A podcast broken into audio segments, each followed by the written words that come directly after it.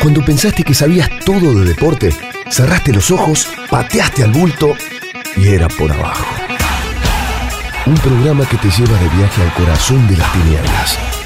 Dos horas en la esencia del deporte.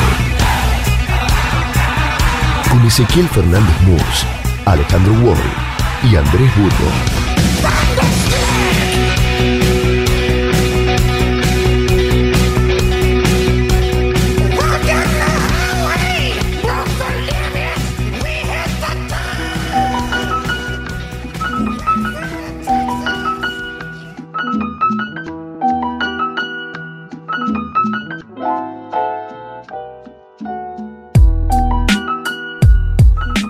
Cuando mi papá era chico, algún problema tuvo con los otros pibes del barrio y se quedaba fuera del fútbol. El puntano, ese padre que sin previo aviso aparecía y desaparecía de las vidas de mi abuela Teresa y de su hijo Julio César, decidió dejarles algo. Hizo una canchita en un terreno cercano a la casa. Entonces los chicos de Virreyes iban a tener que pedirle jugar a él y no al revés. Mi familia usó mucho esa cancha. Recuerdo a mi padre de grande jugando con sus amigos. Hasta que yo tuve unos 16 años, él fue el dueño de su propio estadio. Nunca iba a esa canchita, era su lugar. Tampoco fui de esas niñas que morían por jugar a la pelota, pero sus familias, los clubes y la sociedad se lo negaban por machismo como les pasó a muchas jugadoras y exjugadores que conozco hoy. Mi vínculo con el fútbol en esos años era mi amor incondicional por Diego Maradona. Mi padre lo adoraba y yo también.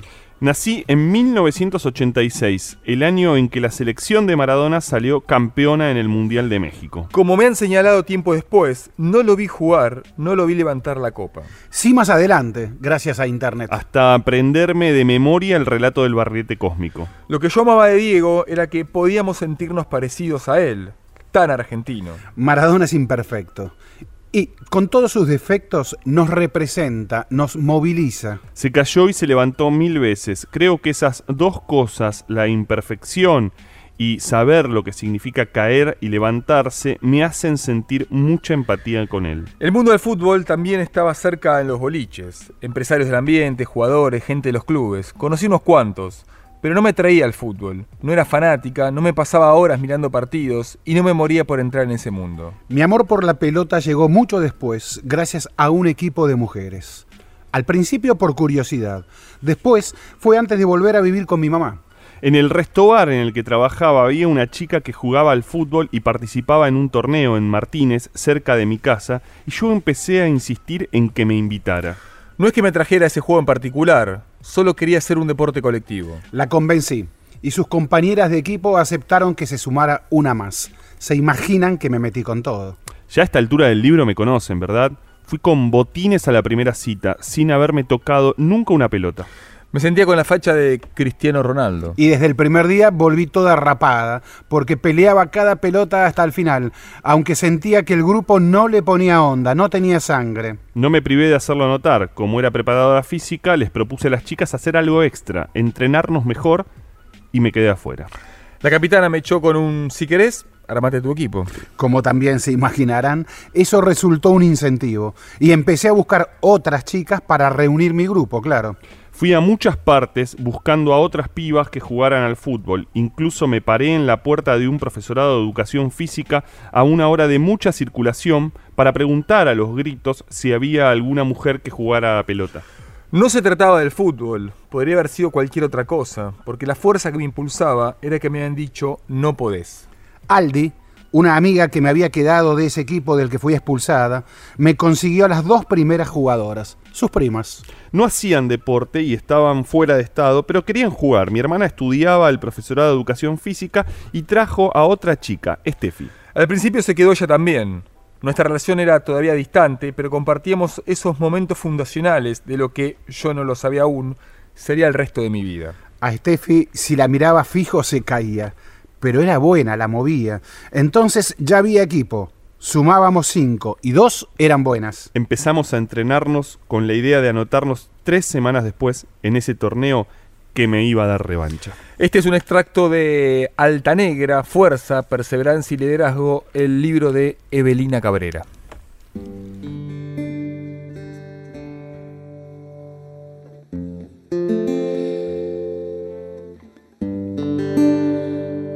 What you want,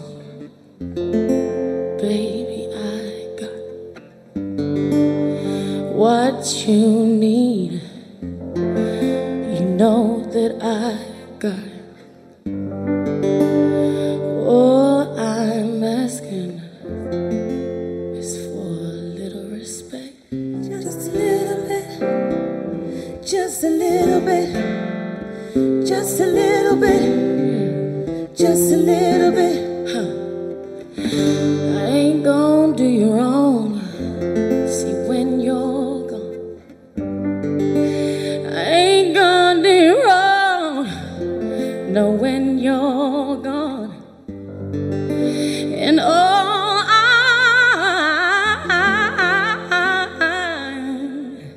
is for a little respect. Just a little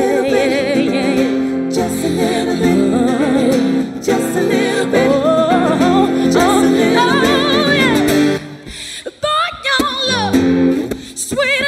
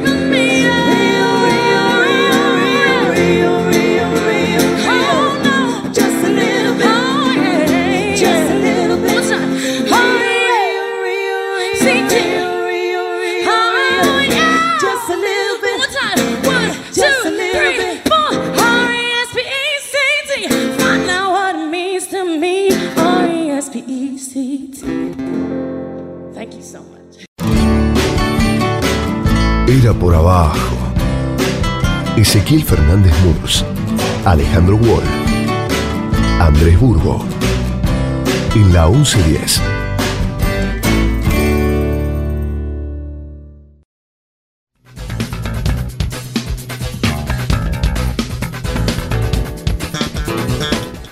Comienza Era por abajo, estimados. Buenas noches, Andrés Burgo, Hola, Alejandro hola. Wall, Buenas Ezequiel noches. Fernández Murza aquí, de 20 a 22, como todos los viernes.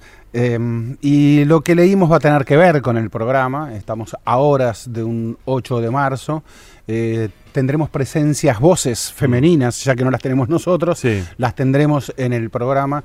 Eh, y, y en tiempos de, de- de- A ver, en tiempos en los que el tradicional fair play inglés Mm. se va al demonio porque el coronavirus obliga a salirse, a saludarse con los codos a los jugadores antes de cada partido. Aquí estamos a horas nomás de que Carlitos Tevez le coma, le parta la boca a Diego Maradona Sí. ¿eh? en la bombonera. Mm. Eh, donde no, no va a estar eh, tanto si ah, Maradona, Riquelme, la bombonera, etcétera. No, se está definiendo un título, un campeonato del fútbol argentino y tiene nada menos que a Boca y a River, River y Boca como protagonistas. A Andrés le pregunto, Sí, que le hola, gustan estas cosas. Sí, uh, ten cuidado con resolución de un campeonato sábado de la noche hace Sí. mucho, ¿no? Resolución de, de Yo no recuerdo ninguno. No, bueno, por ahí sí algún equipo que ganó su partido, pero en general no recuerdo, ¿no? Un sábado de la noche en Yo la no Argentina. recuerdo. Mirá, me, me, descolocaste Eh, porque no, no. Mirá vos, pensé que estabas preparado. Sí, para sí, No, pero no. habíamos charlado antes del programa. Claro. No, no, pero. ¿Vos recordás alguno? No, eh, no, no, no, por, por eso... Los campeones son los domingos. sí, Lo- en general los campeones son los domingos o por ahí puede ser algún sábado, pero en general al, al- al equipo que está peleando el campeonato lo, lo, lo- lo programan Sí, un este fue un pedido original de Boca. Claro. Eh, River quería jugar el domingo porque, bueno, jugó ah, el el Miércoles. miércoles. antes de ayer, mientras que Boca jugó el martes en Venezuela. Pero bueno, se, se decidió el sábado, que se va a jugar el sábado, con la presencia de la Copa en la cancha de Boca. Hmm. Que tiene una explicación, que es que bueno, que si. River sale campeón va a festejar este con, con su gente.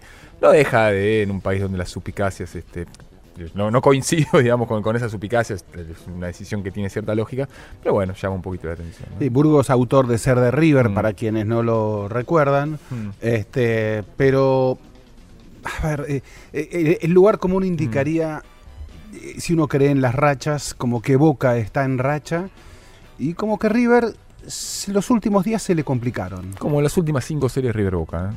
Ajá. que también con Sí. de River. Aparte, ¿Ah, yo- sí? Sí. y no exageraría tampoco eso, porque... Ve, acorde de Racing Independiente. Sí. ¿Te acordás la semana previa a Sí, Racing Independiente? sí, Sí, sí, sí. sí. Sí. No, pero digo, no exageraría. Depende de River. No para bien y para eso. mal depende de River y Atlético Tucumán. ¿No? ¿En qué, ¿En qué punto, en qué punto, a ver, en qué punto River perdió puntos Sí. recién con Defensa y Justicia? Claro. Y, y- y porque tuvo un Qué campañón pésimo, y River este año. claro, sí. y que tuvo un pésimo primer tiempo en realidad, después Sí. este equilibra. Mm. Eh, me- se- No, de- yo por ahí- debió por haber ahí, ganado el partido con Defensa y Pero, Justicia. por ahí, para pero- que te completo el panorama, por ahí que, que Gallardo se enfermara, el 0-13, es cierto, con suplente Ah, todo. sí, no me creí en- mucho en la, el la- enfermedad de Gallardo, ¿No? no, me- Sí, no me la pero creí. no entrenó durante toda la semana. Y bueno, eh, Nadie falta un entrenamiento para no, simular no, no, no, no. No era necesario. Vísperas de no, un no título. era necesario. No, lo vinculé mucho más al partido que tenía. Pero hasta el jueves no en entrenó. Ecuador. No fue entrenamiento, ¿vale? Mm. No, no, no, no, yo creo. Sí, eh, sí, sí, sí, sí, sí, sí. Gallardo enfermó y. y, eh, La hay imagen del partido, la imagen del partido en Quito, eh, en donde Era, una- era un amistoso en un mal momento.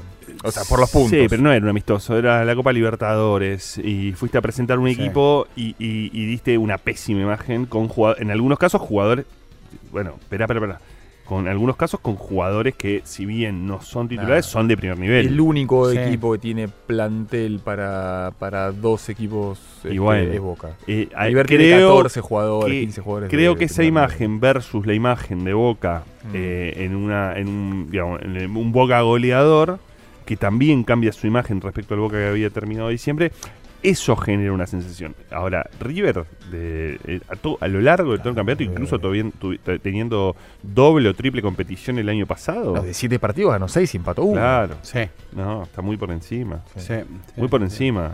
Pero claro, eh, le toca un partido más complicado a River en Mm. Tucumán y le toca un partido que uno supone mucho más accesible a Boca. Mm. ¿sí? Con, con un condimento especial Mm. el partido de Boca, con un gimnasia inclusive más acuciado por los puntos que los tucumanos. Sí, ahora También, ve- ¿no? ve- habíamos en, en los, en las últimas, en los últimos Totalmente. eh, Sí. Totalmente. en, los, en los últimos años Boca, bueno, dominó la liga hasta el año pasado que sale campeón Racing. Sí, creo que Boca ganó 3 de los últimos 5, ¿no? Claro, Mm. eh, el River desde 2014 no puede lograr un título local. River desde el 2008 hasta acá ganó un solo título local. Incluso cuando gana el 2014, que fueron seis años después del. Bueno, estuvo en la B en el medio. eh, era su segunda ya mayor racha de años sin títulos de Superliga. Después de los famosos 18 años del Sí. 57 75. Con lo cual, claro, digamos, como River ganó muchísimo, multiplicó sus títulos internacionales en los últimos años, eh, esto queda en segundo, en segundo foco, pero a River la Superliga le está costando como nunca en su historia. Aparte es como una materia pendiente para este extraordinario ciclo Gallardo. Sí. ¿no? Hay que ver qué pasa, por supuesto que hay que ver qué pasa después de junio, no va a haber más Superliga tampoco.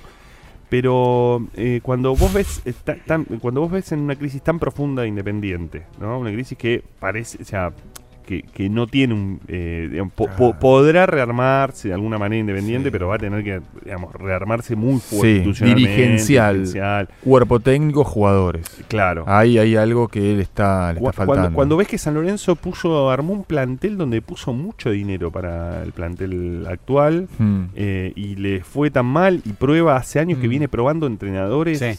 eh, de, incluso entrenadores que algunos mencionaba para la selección como Almirón eh, y no funciona.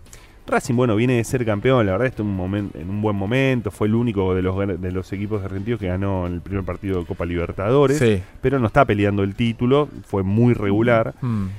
Lo- el dominio- Pero puede terminar en el podio. Sí, pero el dominio que tiene Mm. en Boca y River, eh, yo no sé si no es para empezar a quedarse. Un Barcelona Real Madrid. Ojalá que no sea tanto. Me parece que el fútbol argentino tiene ¿Sabes de ciertos, eh, ciertos este, mecanismos de autodefensa que eso no lo permite. Pero Sí, ¿sabes de qué depende para mí mucho? De, mm, de si hacen doble competencia o no. Porque Boca en su momento sacó tajada de, de no haber hecho doble competencia y ganó una, una- una liga. Eh, y River, eh, eh, al, al no tener otra competencia en el comienzo de 2020, este, enfocó todo en una sola. Mientras River juegue doble competencia, Boca me parece que es el equipo que tiene el, el plantel más completo. Me parece que River tiene mejores jugadores, Boca es más completo. Eh, me parece que ahí se, solo se podría evitar bajo ese punto. Racing sale campeón en, Claro, en, en, aprovechando- en 2000, en 2019 porque el Porque fin de River y Boca se 2018 River Boca estaban claro, otra cosa. Sí, sí, sí. Eso es claro, además más allá de que, de que hizo una gran campaña Racing, ¿eh? Mm. porque agarró la punta de la cuarta fecha y no la soltó más, pero su- su- la lógica indica que ese final de Boca River los pusieron en otro lugar, en otra Mm. dimensión. ¿no? Intuice, Andrés, que, que si Gallardo cumple su materia pendiente, el título local, ¿se puede avecinar el fin del ciclo Gallardo en Yo no creo que esté relacionado a, ¿No? a que sea campeón o no. No, no, no. Vos decís como tachar ya la doble general. a- No, como a veces todo técnico puede a veces intuir que ya está. Me Bueno. parece que ya mi, mi, mi, mi- mi nivel de, de- de vínculo y desgaste y exigencia con un plantel eh, está... Mira, River tiene una primera fase de Copa Libertadores complicada, ¿eh? Complicada. sí, sí, Vimos sí, por eso el 0-3 San no es una tontera. Vimos como San Pablo perdió en, en la altura de Juliaca. O sea, aquí jugar en Juliaca son 3.900 Sí, metros de altura en el debut de, Binacional. de Dani Alves en la Copa Libertadores. Un, un- un- un lindo dato. Eh, la tiene complicada River en la Copa Libertadores. Eh, al mismo tiempo, dio a entender el otro día Gallardo cuando plantea la situación de Escoco. eh, dijo, bueno, yo necesito saber qué jugadores van a estar en el segundo semestre. No lo dijo, pero lo dijo. O sea, él está pensando en el segundo semestre. Eh, qué sé yo, el, el, eh, bueno, el, biógrafo de, Gallardo, Diego Borín, que siempre cuenta que él se toma este por años, digamos. Entonces, daría la impresión que, que, mm, que hasta fin de año va a estar. Ahora, que es cuando, cuando dura el contrato. Eh, después, bueno, yo no, no, no, no lo tomaría como que si River no, eh, si River sale campeón él se va. Incluso al, al contrario, yo me, me podría permitir pensar, desde ningún tipo de datos, sino del sentido común, que si River queda eliminado en primera fase, con lo, con lo disparatado que suena después de que se haya jugado un solo partido, bueno, tal vez ahí podés decir qué, qué expectativa tiene Gallardo en el comienzo de una nueva temporada tan larga. Bueno, no, Sí, no, y- no lo tengo y- claro. Y, y no es para bien o para mal, pero por Sí. lo que fuere, eh, eh, justo esta semana de definición Mm. eh, tuvo la- la- el, el inicio de la Libertadores, Mm. eh, Copa Argentina con los tremendos triunfos de fútbol del del ascenso. Eh, Todos, eh, todos. que re- claro, que relegaron- San Telmo. sí, No, no, Santelmo, Santelmo ganándole al, eh, Al subcampeón. actual subcampeón de la Copa Argentina. sí. Toxud le ganó Córdoba. La, La Ferrer Mascherano y Estudiantes. echándolo a, Gabriel Milito de estudiantes, ¿no? De alguna manera, porque le, Exactamente. le Sí. termina, termina este, renunciando Milito en el segundo paso de estudiantes Mm. y Doxu este, ganando también su, su partido. Me parece que es este es interesante la Copa Argentina Sí, en ese sí. punto, ¿no? Eh, a- a- Sabes que eh, a- ayer eh, eh, a, la, a la tarde, noche, en el partido de Racing, eh, algunos este, hinchas decían, está, Racing está jugando en modo Copa Argentina contra, contra estudiantes de Mérida, ¿no? Este, en esa cosa de... porque me parece que subestimaron mucho. Por la derrota contra Boca Unidos, ¿te referís? Racing vi- viene... Sí, con Tristán Suárez quedó eliminado en un momento. perdió sí. con eh, Sarmiento de Resistencia. Sí, o sea.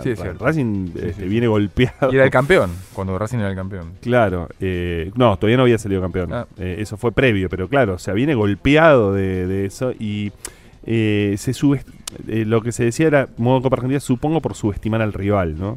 Y no hay que subestimar a esos rivales, no se puede jugar este, subestimándolos. Porque mm, las diferencias, el, el fútbol tiene maneras de equilibrar diferencias. Por eso yo te decía, el fútbol argentino más todavía. Ahora, esta semana fue elocuente en ese punto. Sí, eso No, es algo no. bueno. Por, por Bueno, dice, ¿por lo- los dirigentes sí nos subestiman, digo, otra de las noticias de la semana fue Ah, sí, el cambio de el cambio de reglamento en medio del torneo. Todavía no oficial.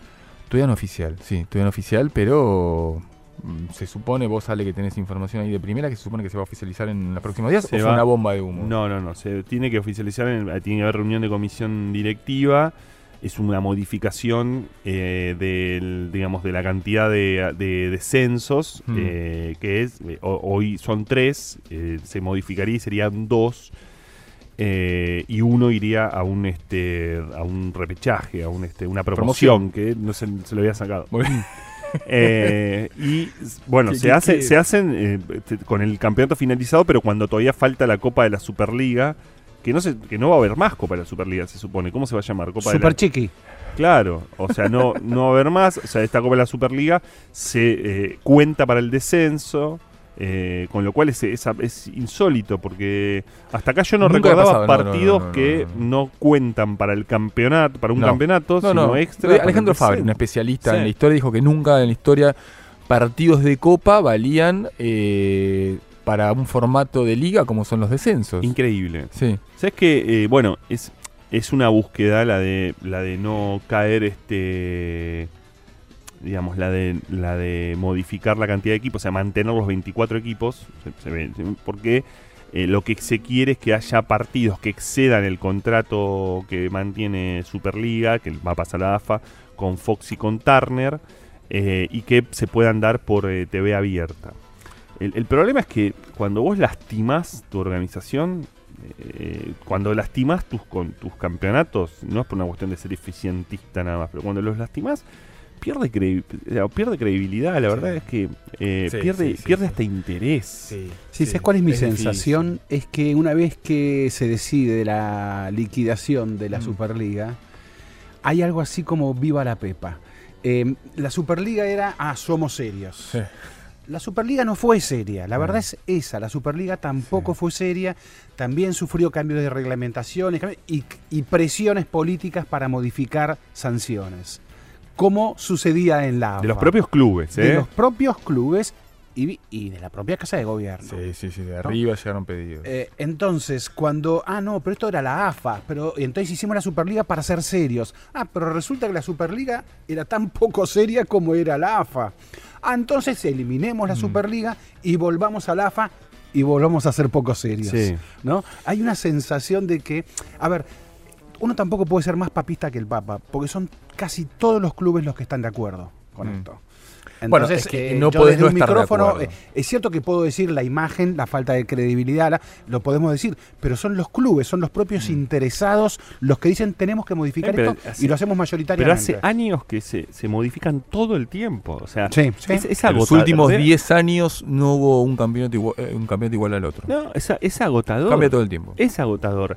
Y, y- y entiendo lo de los clubes, pero fueron los clubes lo que quisieron ir a la Superliga, después los clubes lo que Mm. ahora quieren volver a la AFA. O sea, eh, son esos Mm. mismos dirigentes, no es que hay otros Sí, dirigentes levantaron nuevos y la mano para jugar 30 primero. Se va a adelantar, se va a adelantar elecciones para darle la reelección a Claudio Tapia ahora en Segunda junio. temporada consecutiva Sí. que se cambian torneos en medio del torneo, porque el año pasado también favoreciendo a los equipos cercanos al poder, eh, los se multiplicaron los ascensos en pleno campeonato. Iba a ascender un equipo de la B Metropolitana a la B Nacional y terminaron ascendiendo cinco por un cambio reglamentario en el medio del torneo, en el medio de la temporada.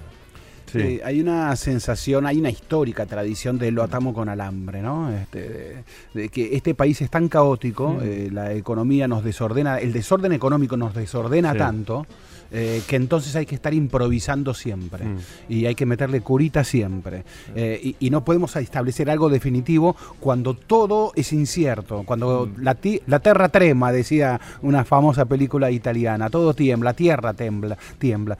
Entonces, claro, con una estructura tan frágil en, en otra situación, ¿cómo el fútbol pretendemos que sea sólido? ¿No? Eh, hay algo ahí que yo lo puedo entender. Pero ¿eh? fíjate cómo, sí, pero fíjate cómo terminás, re- eh, recién decías, ¿no? La Superliga que se hacer y vos aclarás no fue tan seria como algunos decían. Yo creo que hubo in- intentos, pero Sí. que también se encontraron con una situación, digamos, esto, esto es como, viste, cuando querés ser gobierno y después sos- gobierno. Bueno, sos gobierno es otra cosa. Sí, acá lo mismo. Eh, se encontraron con limitaciones, pero terminás otra vez dando a la idea de que los serios son los CEOs, los serios son los, los, los profesionalistas, Sí, los serios son los empresarios, y vos Eh. que sos un dirigente, como Nicolás Eh. Russo, que, sa- Sí. que además de ser dirigente, creo que es eh, eh, legislador, candidato a legislador, candidato a- eh, diciendo, no, firmamos, pero la verdad no lo leímos. No, Entonces, realmente, cuando vos decís, Sí, che, sí, sí, necesitamos sí, sí, sí. asociaciones civiles y Sí. se pueden tener dirigencias serias, profesionales, se pueden hacer bien, te, Sí. te, eh, te arman una estructura y te plantan un escenario donde parece todo lo contrario. Sí, ali- alimentás eh, e- ese, mm, esa imagen del mamarracho. Se, se- se- se- se autoalimenta. Se Sí, autoalimenta. se autoalimenta y, y- y es, es tremendo, porque no es la única imagen que tiene el fútbol argentino. Porque Mm. convengamos, hay una organización que no es solo lo que vemos, no es solo esa primera división que vemos. Hay divisiones inferiores. Lanús, por ejemplo, es un club organizado en muchísimas áreas. Mm. Estuve, vos es un gran club. Estuve en esta semana en Lanús. sentidos. Y es Bueno, un gran club. Lanús salió campeón de reserva la semana Sí, pasada exacto. y es campeón vigente, novena, octava, Exacto. séptima y sexta. lo que están Por haciendo eso, ahí. por eso. Sí, sí, sí. Lanús Pará, es eso. Y a Y- su vez y- el presidente, que Y es un cuando, presidente y histórico. cuando caminaste cruzás con los pibitos que salen de Jardín de Infantes y Claro, demás. exactamente. Es realmente una asociación civil y que juega un fútbol competitivo y lo Mm. juega bien. Sí. Y lo juega bien. Está, bueno, en ese cuarto, mundo con dominado pibes. por Boca y por River Sí. en estos tiempos, Lanús es un club. Entonces, Nicolás Russo, esa frase no es de las más afortunadas y es la que alimenta esta teoría Sí. de la el caos. Mm. Señores, cortamos era por abajo y retomamos Ah. en unos minutos. Era por abajo. Viernes de 20 a 22 en la 1110.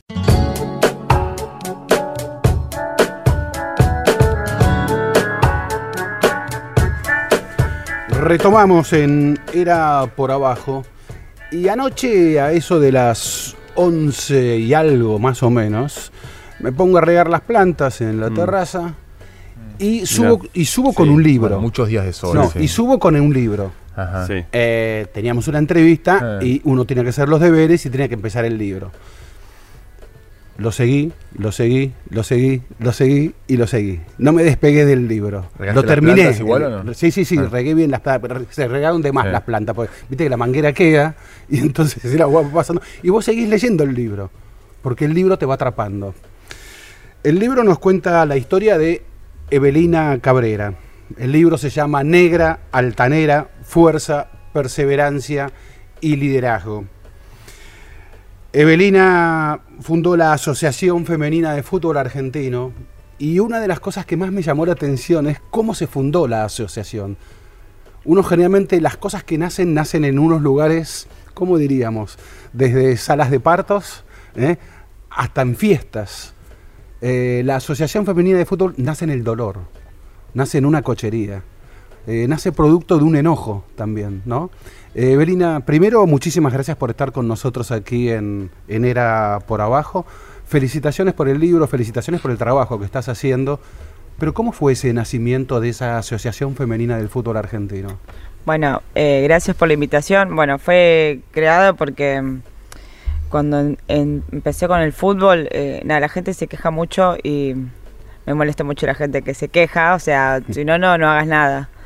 Y en, en ese concepto de, de que todo el mundo me acuerdo que se quejaba, bueno, que la AFA, que el fútbol femenino. Entonces yo cada vez que venía alguien a decirme algo así, digo, no me digan nada, si no hagamos algo. Entonces me- en esa época me acuerdo estaba Grondona y me decía, no, no, no se puede hacer nada. Y bueno, y fallece el papá de una jugadora el día del padre y el como el municipio no se quería hacer cargo, o sea, lo que le dice el municipio es que no había fiscal para firmar eh, la muerte del padre, que espera un día, sí. Y el padre, me acuerdo, la jugadora era cartonero. Y bueno, y en ese contexto es como que la chica no sabe qué hacer, entonces pide ayuda a su club. Y el club, que jugó 14 años, o sea, amamantaba a su hijo en el vestuario con nosotras, le dice que era un problema personal. Y bueno, y en base a eso eh, me llama después de seis horas de estar con su padre en esa situación, ¿no? Y bueno, y ahí llamé a otras chicas que hacían cosas con el fútbol y fue que decidimos formar la asociación. Como que yo en un enojo dije, bueno, si ustedes no hacen nada, lo hago yo, pongo a mi papá, a mi tío, a todos en la comisión directiva. No tienen ni idea de cómo se armaba una asociación. Y bueno, y ahí se nació AFAR, el Día del Padre. ¿Y porque qué- fue el Día del Padre. ¿Y qué es hoy AFAR? Y hoy la AFAR es una asociación que empezó con una idea que era ayudar a las chicas por ahí de Buenos Aires, porque no teníamos idea y magnitud de, de- lo que era nuestro país y cómo estaba formado y fortalecido en cada parte el fútbol femenino. Y de repente cuando lo creamos nos dimos cuenta que había un montón de clubes, un montón de instituciones que tenían una necesidad de estructura y- e infraestructura para poder desarrollar la actividad donde cada uno tiene una problemática diferente. Porque quizás acá en Buenos Aires hay mucha oferta y demanda de un montón de cosas y si bueno que está en un club Mm. pasa a otro y que son todos de primera, más allá de, del contexto que se encuentre, quizás el masculino, son clubes donde tenés acceso a un montón de cosas que en otro es imposible, eh, como no sé, pelotas por ejemplo. Y en el interior de repente nos encontramos con otras necesidades y otras problemáticas que tienen que ver más allá de, de lo que tiene que ver con el deporte, con la parte social, con un tema que tiene que ver con que las jugadoras tienen 15 años y tienen un hijo o van por el segundo, donde sufren violencia, donde no tienen para comer. Entonces, mediante esa problemática, FAR eh, es como que empezó como cada año a, di- a di- a- a cambiar la temática en la que hacía foco y, en y teniendo conciencia que cada provincia es un mundo diferente, ¿no? En, en tu caso, eh, bueno, en, en el hay, hay- hay historias de muchas jugadoras que, eh, que, que cuentan que, bueno, de alguna manera no se habían acercado al fútbol antes porque la familia no se los permitía, ¿no? Por la mirada de que el fútbol es para varones. Eh, bueno, tu historia no es así, de hecho eh, vos lo, lo contás en el libro, bueno, no es porque mi familia no. Y de, hecho hay una canchita de fútbol donde vos contás que tu padre solía jugar y sin embargo vos no te acercaste a, esta, esa canchita hasta tiempo después. ¿Cómo fue ese proceso de acercarte por primera vez una pelota, por primera vez tener una pelota para vos?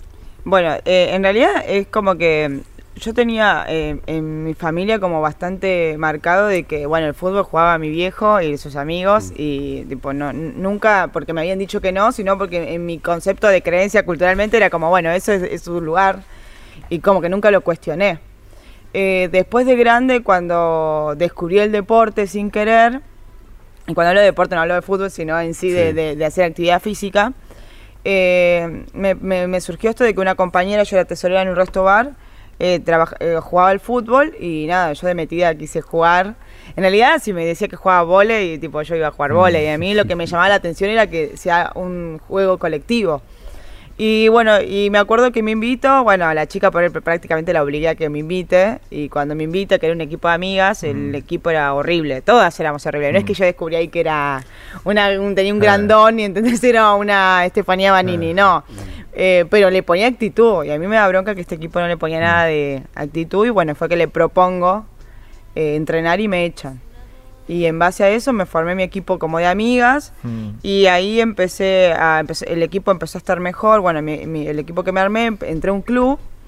Y en el club ahí me di cuenta recién lo que era la dificultad de un hombre y una mujer, porque quizás en el contexto que yo venía, que era de un de exclusión y de pobreza, tipo a mi vecino y a mí eh, era lo mismo, o sea, no teníamos para comer los dos, no importaba si eran hombre o mujer. Ahora, el hecho de jugar al fútbol sí me marcaba que estaba la diferencia, porque ellos tenían los materiales y los recursos y, no- y yo no. O sea, por primera vez había tomado conciencia de lo que era la diferencia de, de género y, los recursos, ¿no?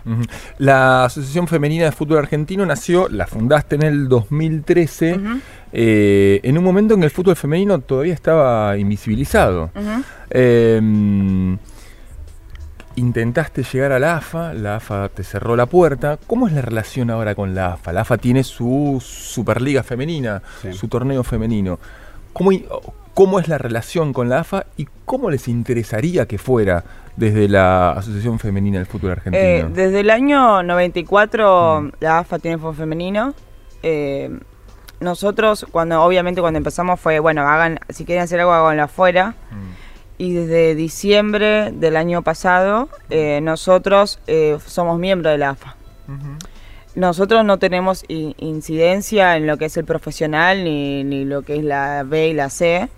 Nosotros seguimos, porque la verdad que obviamente cuando había, estaban los estatutos había que ver si había un tema de, de problemas en común o algo que incida, pero no. Nosotros trabajamos íntegramente lo social de las jugadoras. Sería como una, como una especie de agremiados, pero nosotros no, no quizás no vamos en, en- algunas cuestiones más políticas, sino trabajamos más lo que tiene que ver con la conciencia de desarrollar a una jugadora íntegra dentro y fuera de la cancha. Porque nosotros siempre le decimos, eh, una, una, un- una nena o un adolescente que tiene, por ejemplo, buen pie, eh, si tiene sufre violencia, no tiene contención en su casa o no tiene herramientas, es, una jugadora o pers- en- eh, jugadora, persona que perdés, porque no tiene alguien que la, que la contenga. Ahora, si hay un, un- un chico de esa edad y tiene buen pie, si no está su familia, hay un representante que es una inversión. Entonces, eh, nosotros de nuestro lado nos- no, no- somos, o, o me, o me creo responsable de poder proyectar a esa chica como una futura jugadora o una persona que pueda mejorar su calidad de vida.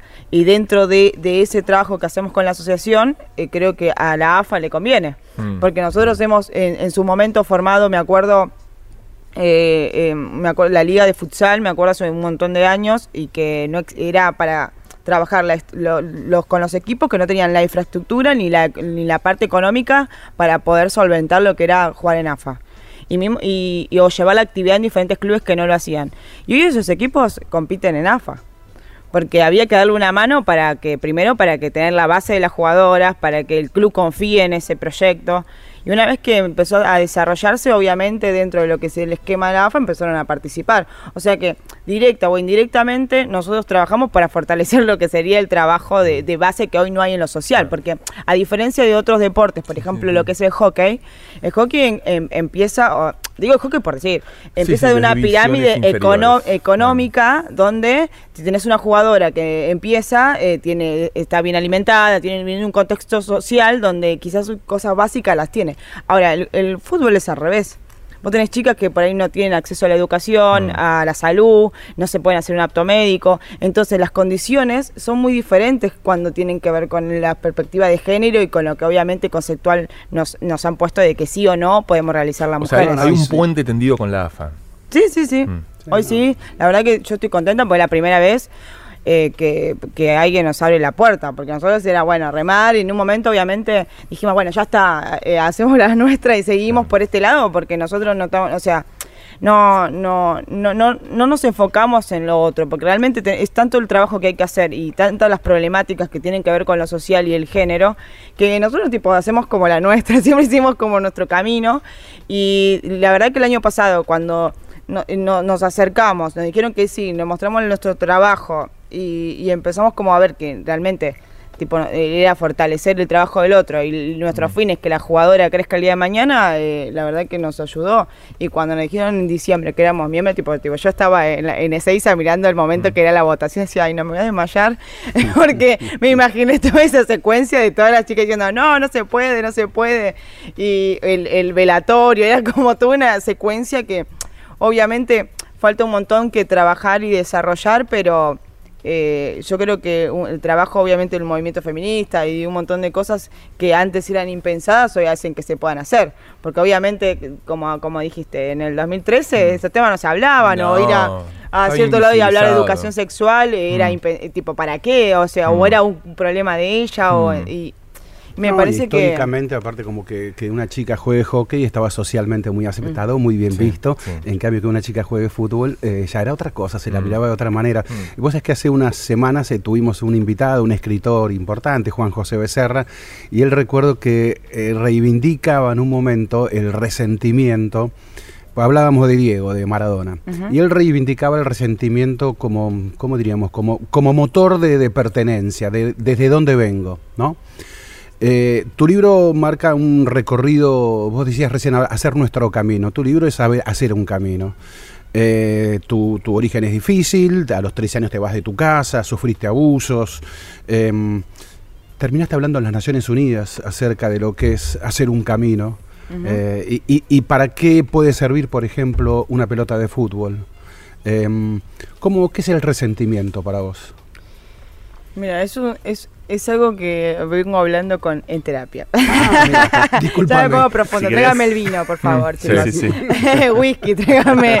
Eh, Un diván también, Sí, hasta ahora un whisky y el sillón, por favor. Eh, mira, yo creo que eh, a veces eh, el resentimiento en algunas cuestiones sirven para, como lo dice la palabra, resentir un montón de situaciones que te ubican en un tiempo y un espacio para no perderte.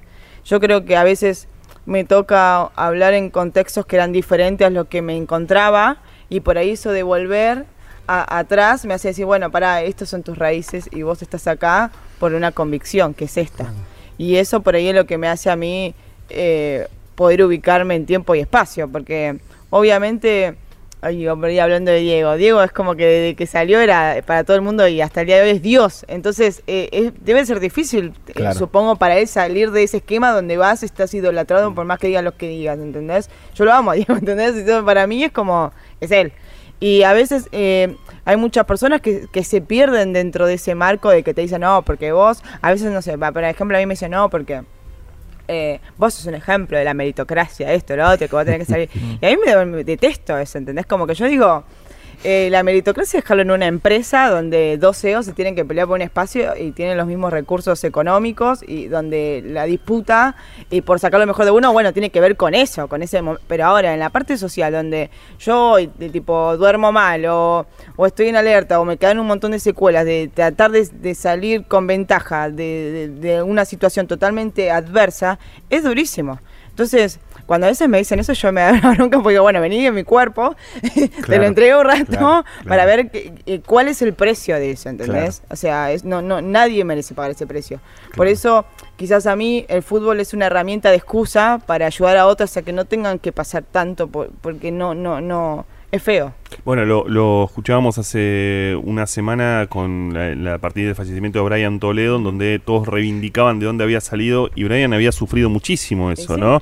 Como si sufrir eso fuera toda una... digamos, sufrir estuvo pésimo, digamos, eh, básicamente. Vos, de hecho, decís algo en el libro, que es eh, que muchos te dicen que el deporte te salvó, que el fútbol te salvó, Ay, sí, lo detesto. y lo detestás, ¿no? No, no, aparte es como el fútbol la salvó, eh, ¿viste? El graf Claro. de la Mm, prensa. sí. Y, o- y yo digo, pará, el fútbol a mí no me salvó. Yo me tengo que salvar sola en un ambiente donde te dicen que no, donde, no sé, incluso es como que, bueno, cierta, ciertas mujeres, bueno, si no, eh, sin desprestigiarlo el laburo, dicen, bueno, tenés que agarrar y si no tenés recursos, hacer tortilla en la esquina de tu casa, o terminar prosti- prostituyéndote, Mm. o terminás todo el día trabajando en la casa de alguien que te tiene negro y, y te trata como se le canta la gana, porque yo lo veo con, con mis amigas, mis amigas de la escuela, algunas, eh, eh, no sé, viven en barrios eh, vulnerables, y en esos barrios que están, eh, la- em, ella tiene que decidir trabajar en una casa planchando, limpiando, porque sabe que si trabaja en un trabajo fijo, no puede llevar a su hija a la escuela, porque se cruza con el tranza y puede pasar cualquier cosa. Mm. Entonces, dentro de ese contexto me, me parece como mu- muy vulgar. La gente que se planta de ese lado a decir, bueno, no, porque bueno, te esmeraste lo que sea, lo dice de un lado que nunca pasó nada, Ujú. y que nunca lo vivió. Y lo de Toledo me parece el, el ejemplo vivo de eso, porque vos decís, el pobre pibe está reivindicado por cómo salió. Mm. Y, y- y me parece que no ese es el mérito. El mérito es, bueno, él fue un gran deportista. Ahora, no tenía que pasar por eso. Mm. La, la excusa para hablar con Evelina es eh, la salida de, de su libro. Eh, el Y estamos muy cerca del 8 de marzo, Sí. Burgos. Sí, sí, sí, sí, es cierto. Sí, el domingo. Eh, el título. Mm. Llama Alta Negra. Claro, Altanegra eh, juega con altanera, la palabra, la- las últimas cuatro letras de altanera, negra están tachadas Sí. y está sobreimpreso como altanegra. Eh, ¿Cuál es el origen de- del título? ¿Te dijeron Eh, altanera? Eh, sí, una vez eh, estaba, estábamos discutiendo y, con alguien Mm. y me dijo, ¿por qué vos sos una altanera? Entonces yo tipo, lo miré, claro, y le dije, no, altanera no, alta negra soy. Mm. Y me giré y me fui. Y en el barrio, cuando es alguien como una negra llamativa, le decimos alta negra o alto negro. Mm. Entonces dije que, oye, y cuando me fui caminando dije, es la tapa de un libro. Y me quedé con eso en la cabeza. Y me acuerdo que en la editorial yo decía, ese es el título. Y todos me miraban como, eh, ¿Qué querían bueno, después poner? hablamos, no. Porque lo que yo quería reivindicar es que, ¿por qué eh, lo negro es malo? O la negra es mala. Porque siempre ese, tipo, no se corta en la calle a alguien porque pelea por su derecho, esta es negra de M, Sí. esta negra de M. Eh, O sea, nunca dicen un rubio de M. Sí, sí. O sea, es como que todo está eh, como que el concepto que eh, una persona de color, o eh, ni siquiera de color, que como que el color negro está mal. Entonces me parece que la tapa del libro, el nombre para mí era reivindicar a la negra o al negro que tipo labura y a veces es tipo eh, de- de manera despectiva la gente lo etiqueta en un lugar sobre supuestamente no puede tener ciertas aspiraciones. Y altanera porque yo siempre me peleo, soy una persona que bastante picante cuando me enojo y tiene que ver con en realidad es ese enojo o, Sos o- Cabrera claro tal Mm. cual tiene que ver con que no me resigno a, a que me digan que no Claro. ¿Por Hay un- qué? hay un ¿Entendés? dis- ¿Por qué no puedo tener ciertas aspiraciones en la vida? ¿Por qué? Ah, no, bueno, porque sos una negra de... No, ¿por qué? Hay un discurso extraordinario de Muhammad Ali, un gran boxeador, el mejor boxeador de acaso de la historia, eh, cuando él reivindica su negritud y, y en un momento del discurso dice, "Ah, la casa política en Estados Unidos, hasta Casa Blanca tenemos acá. Pero es verdad. un momento extraordinario de ese, de ese discurso. Eh, Alguna vez alguien dijo que, que, eh, le expliqué- le- eh, una persona, una persona que trabajaba con pibes en, en zona, en, en situaciones de vulnerabilidad muy, muy, muy grande, y le, le preguntaron qué, qué era la felicidad.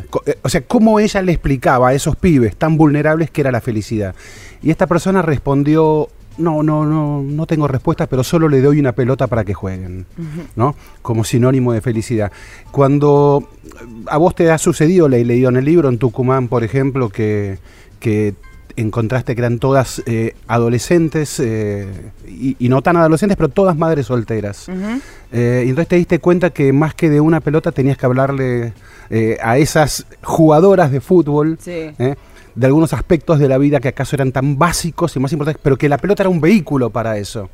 ¿Cómo es esa combinación de pelota, herramienta, Y fútbol, sociabilidad? Pasa a veces que, no sé, o sea, mí- pa- eh, para mí estos conceptos de educación y salud son indispensables para cualquier persona. Sí. Y, y, me, y pasa que a veces cuando hacemos los talleres o los cursos en, algún, en alguna parte del interior, o bueno, y mismo acá, es como, yo ya sé todo. Es como, no- hay un tema de, de que, de que dice, no, bueno, a mí no me interesa.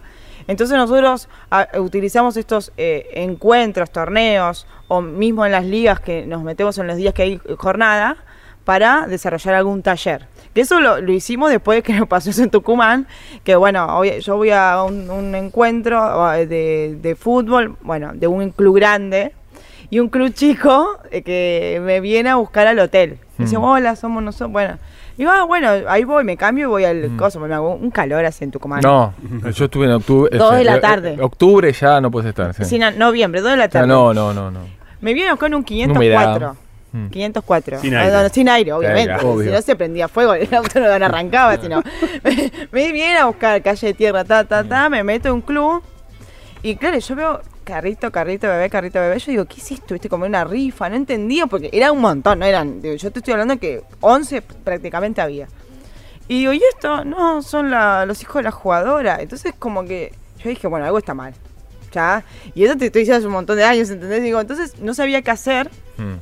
Y me acuerdo que le digo, bueno, pero ¿dónde están los papás de esta? No, bueno, es que son casados, la mayoría, todos casados que dejaban embarazada a la chica. Bueno, entonces yo le digo, bueno, alguien le tiene que dar una charla a esta piba que se cuiden. Mm. Y yo no sabía nada, ¿entendés? Como que mi ignorancia me dice, bueno, no sé, le digo, bueno, yo- una médica. No, bueno, acá hay una salita, pero no sé, la médica no sabe eso. Bueno, le digo, llévame, no, tener 504, vamos, llegamos, la, la- la- la doctora, qué sé yo. Y digo, no, no, yo no sé eso, es un lío, no sé qué. Entonces le digo, bueno, yo te doy esta plata, da, le digo, tipo. Y me dice, ¿qué tengo que hacer? Vos tenés que decirle, no sé, cómo se pone un forro, ¿entendés? Yo ya no sabía qué decirle, porque Claro. digo, no era mi tarea, no sé, ¿entendés? Claro. Y me, y me acuerdo que me dice, bueno, está bien. Entonces, bueno, le digo, ¿dónde tenés los preservativos? Y me dice, no, acá no hay nada. O sea, la salita ya no tenía nada, ¿entendés? O sea, ya estábamos mal desde la base, ¿entendés? Entonces me acuerdo que tuve que ir, tuvimos que ir a una farmacia. Todo esto antes que terminen de entrenar, era un quilombo. Claro.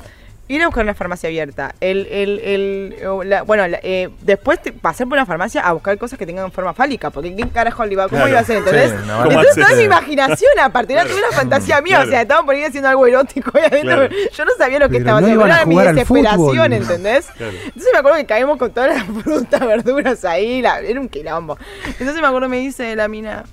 Llego, bueno, la, la doctora, tipo, yo le ponía una presión, pobre. Bueno, hablaba, qué sé yo, bueno, le empieza a tratar de explicar. Yo era Mm. más la que hablaba yo que ella. Y bueno, y cae uno de los dirigentes del club y dice, ¿qué es esto? Claro, imagínate, preservativo, banana, zanahoria, era un quilombo eso, ¿viste? Entonces, y, to- y todas las chicas con los bebés, los carritos, era un quilombo.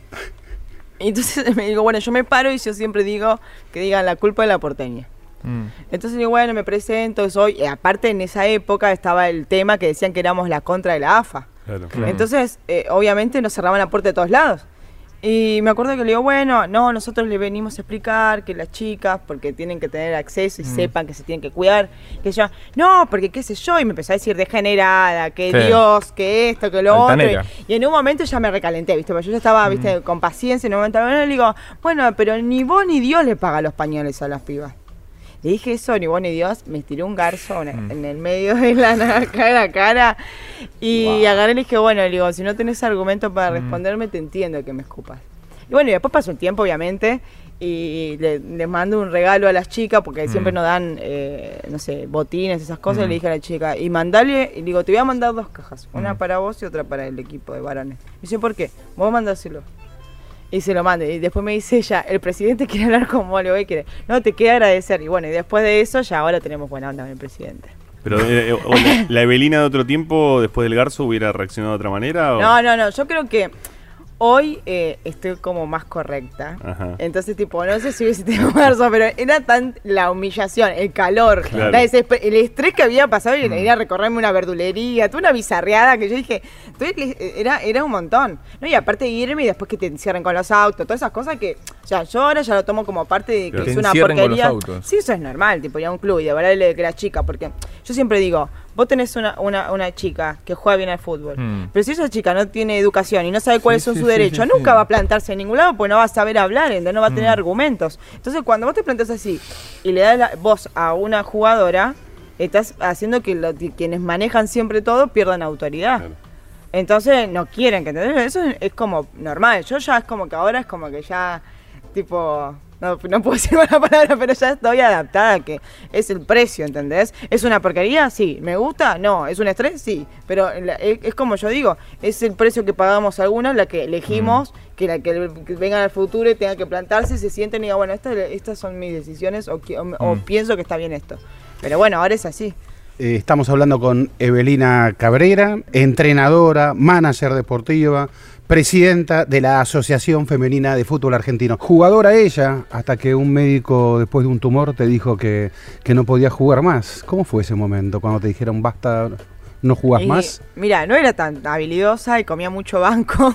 era la copada que servía agua, sacaba fotos, ¿viste?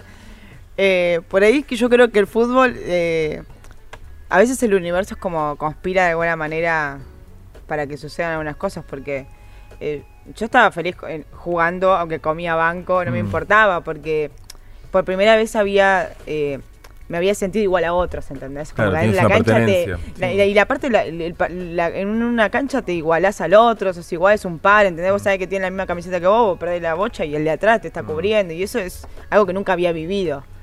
Eh, y no, cuando fue lo de la salud me quería morir porque más allá de que cuando uno toma una decisión, por ejemplo, no sé, de, de arriesgarse ciertas cosas, uno es consciente de los pros y los contras que tenés, ¿no? claro. Pero en la salud vos no, no, no puedes manejar, entonces como que el cuerpo te dice no, y de repente es como que vos te sentís esclavo de un cuerpo Claro. que no te responde, y la verdad que fue triste, mucho tiempo no fui a la cancha, hasta que un día dije, bueno, Eve, a vos te hace feliz, y bueno, ahí fue que decidí después ser entrenador, y bueno, y estudié para ser entrenadora. Pero fue difícil. Y, y también difícil el post porque de repente, no sé, yo me acuerdo que era la única mujer cuando estaba en el curso, ¿no? De ATFA. Y, y, y todos mis compañeros, bueno, había algunos machistas, pero los que eran copados siempre me tenían que defender de los profesores. Porque yo hacía preguntas, no sé, tengan que ver con el tema, no sé, de, de biología, no sé, pero ahí preguntaba, ¿qué pasa con el ciclo menstrual? Cosa que yo, tipo, o sea, viste que te dicen, no, me duele, no entreno, mentira, ¿verdad? Mm. ¿Qué sé yo? Y me acuerdo que me decían, no, Cabrera, eso es un, es un lío.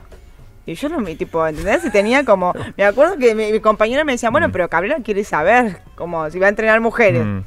Y si, si nosotros entrenamos mujeres, me acuerdo que uno dijo, ¿quién me-?" Mira, hay uno que no, nunca lo voy a nombrar, pero hay uno que me bardeaba, sí, no, en el Ah. femenino es conocido ahora, y me bardeaba y me decía, pero ninguno va a entrenar mujeres acá, y después terminaron entrenando mujeres y yo lo veo ahora, y digo, HDP, y vos que dijiste, no viste nunca que escupir para arriba, porque, claro. pero... Era, es- o sea, que como que cada ambiente donde pisas en el fútbol Mm. es, es difícil. Hace unos días leía a Jorge Valdano eh, decir que una de las cosas, además que había mostrado el fútbol femenino y demás, era que como las mujeres, las jugadoras vivían la sexualidad con una absoluta más libertad que los hombres.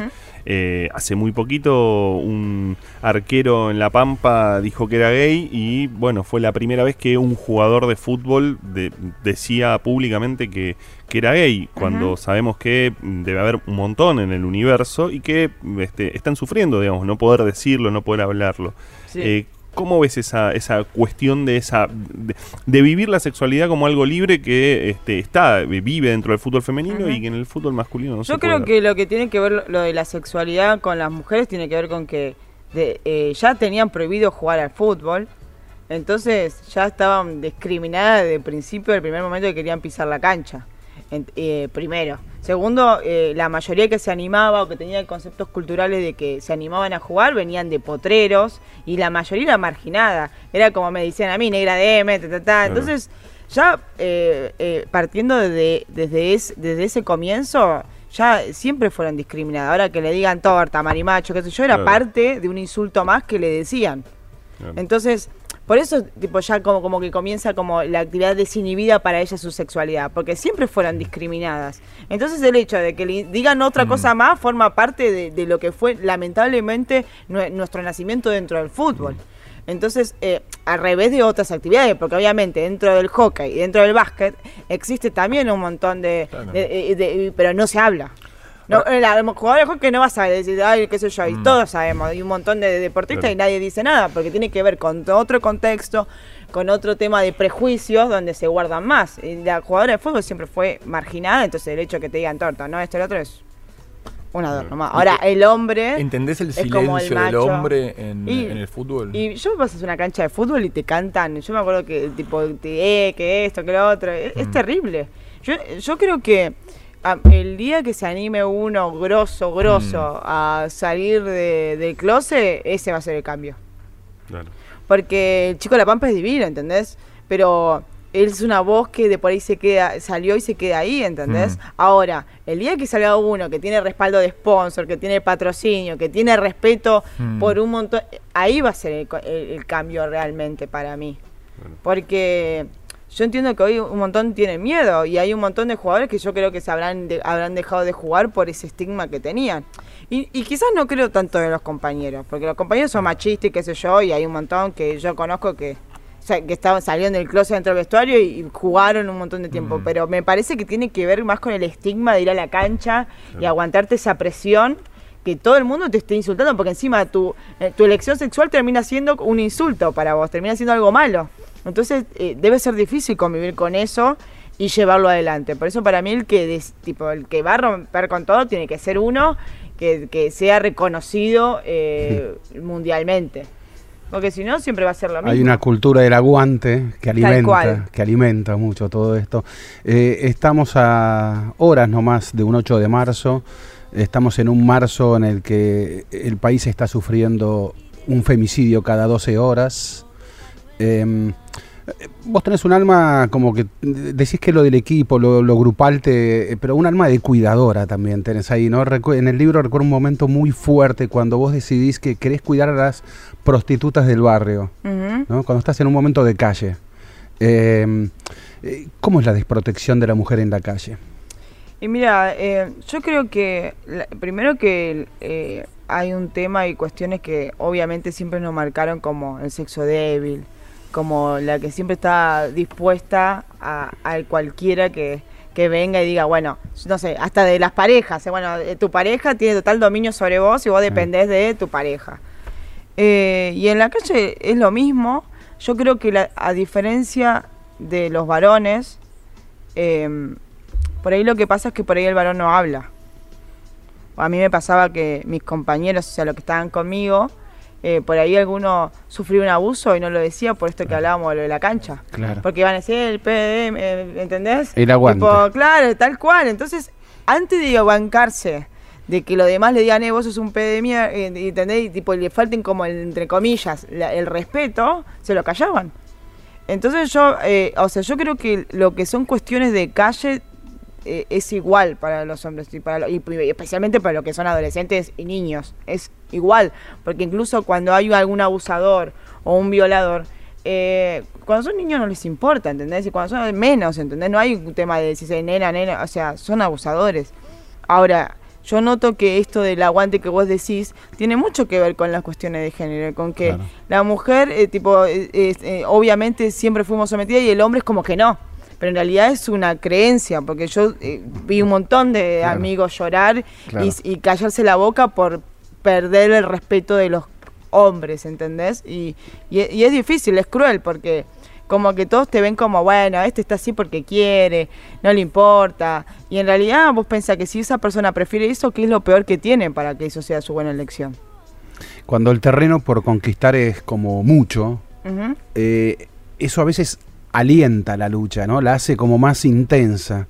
Eh, eh, eh, recuerdo la última entrega de los balones de oro y, y Messi, ¿qué vamos a decir? Messi es extraordinario, pero Messi agradece y dedica.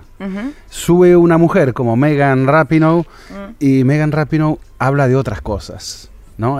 Hay mucho más por conquistar. Necesitamos conquistar. ¿Cómo es eso cuando te toca dirigir a las pibas y, y cómo se maneja esto de que tenemos la pelota, pero tenemos que conquistar? Mira, y, y es, un, es un ámbito difícil, eh, más allá de lo que es el fútbol convencional en sí, eh, lo que implica en diferentes aspectos. Por ejemplo, eh, yo formé el primer equipo de chicas ciegas que juegan al fútbol en Sí. Buenos Aires. Y la chica que vino y se me plantó a hablar, era una chica que no la dejaban entrenar eh, porque era mujer. Perdón, la llevaste a la primera noche, la lle- eh, en la previa de un partido. La llevé a bailar. La llevaste a, la llevaste era la peor, era una caruso cualquiera. La No. llevaste a bailar a las pibas la noche previa ¿Hubo al alcohol? partido. Eh, no, pero dos noches Dos, previas, no una, dos. lo que pasa es que fue, pasó lo siguiente. Es un horror lo que estoy por decir. Pero No, es extraordinario. Lo que pasa es que dentro de lo que hablamos de- del colectivo y demás, de las cuestiones que me pasó a mí especialmente, que no sabía lo que era trabajar en equipo, jugar, eh, me pasa que yo tenía un plantel donde siempre, ah, imagínate, ser ciega era como, bueno, vos en una parte, vos en otra, en cambio los varones, que era como que la persona que, no sé, que nacías sin ver o que perdía la vista, era como, bueno, su sueño es ser un murciélago, Mm. ¿entendés? La chica no tenía ninguna aspiración, enten- entonces siempre estaban como individuales. Entonces yo decía, este nunca va a ser un equipo. Entonces encima la guía y la arquera... eh, como hubo cambio, porque tuvimos problemas, porque siempre las mujeres te- te- nos ponen lo peor, excusas para no viajar, eh, no eran las que confiaban ella en la voz. Entonces yo tenía que armar todo algo nuevo. Entonces me acuerdo que estaba en Salta y le digo, una amiga, Belén, digo, tengo que armar algo para que estén todas juntas y unidas. ¿Y qué quieres que haga? ¿No? ¿Hay un boliche ahí abierto?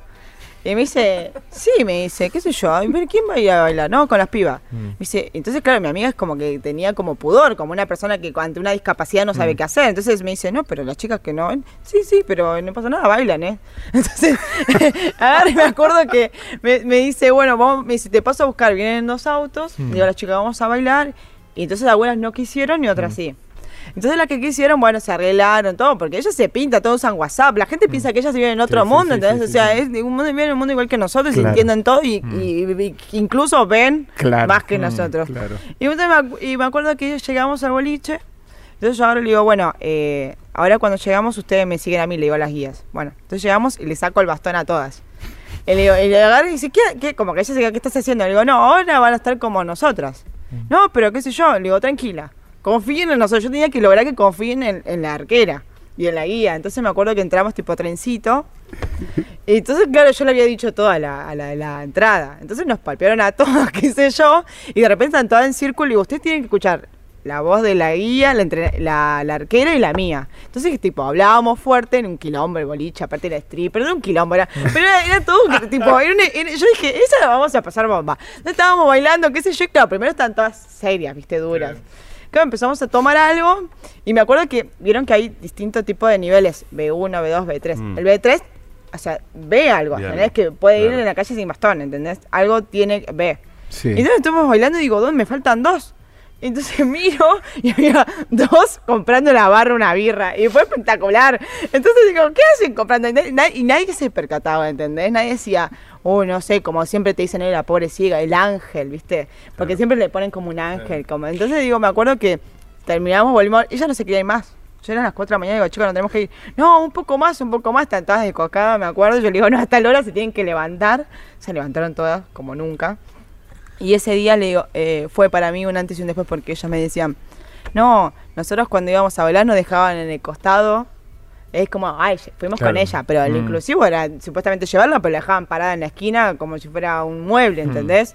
O agarraban y, y no la dejaban ir a bailar porque, porque decían, no, ¿qué vamos a hacer? ¿Entendés? ¿Qué plomo? Y, y, y- y yo siempre intenté hacer acciones que tengan que ver con, eh, con lo que es ser una más, ¿entendés? Y me parece que eso nos pasaba, que era, bueno, y esa noche fue espectacular. Yo era como, si eran li- éramos libres, ¿entendés? Porque Claro. ese es el concepto de la libertad, de poder moverse, a muchos se habían pedido la vista de grande y... Y debe ser terrible eso, porque por ahí, sí. no sé, la realidad nunca lo experimenté, pero me imagino hoy, de repente no, debe ser muy difícil. Ahora, en tus 33 años, ¿qué mm, valen por 70, dijiste. Sí, También fuiste o sos voluntaria, digamos, de dos penales de, Sí. de pabellones femeninos. Sí, eso también fue muy loco porque cuando fui, eh, no que, para mí no querían que yo haga cosas porque me decían que las mujeres eran un problema, un lío, que los varones eran como todo lo bueno, ¿viste?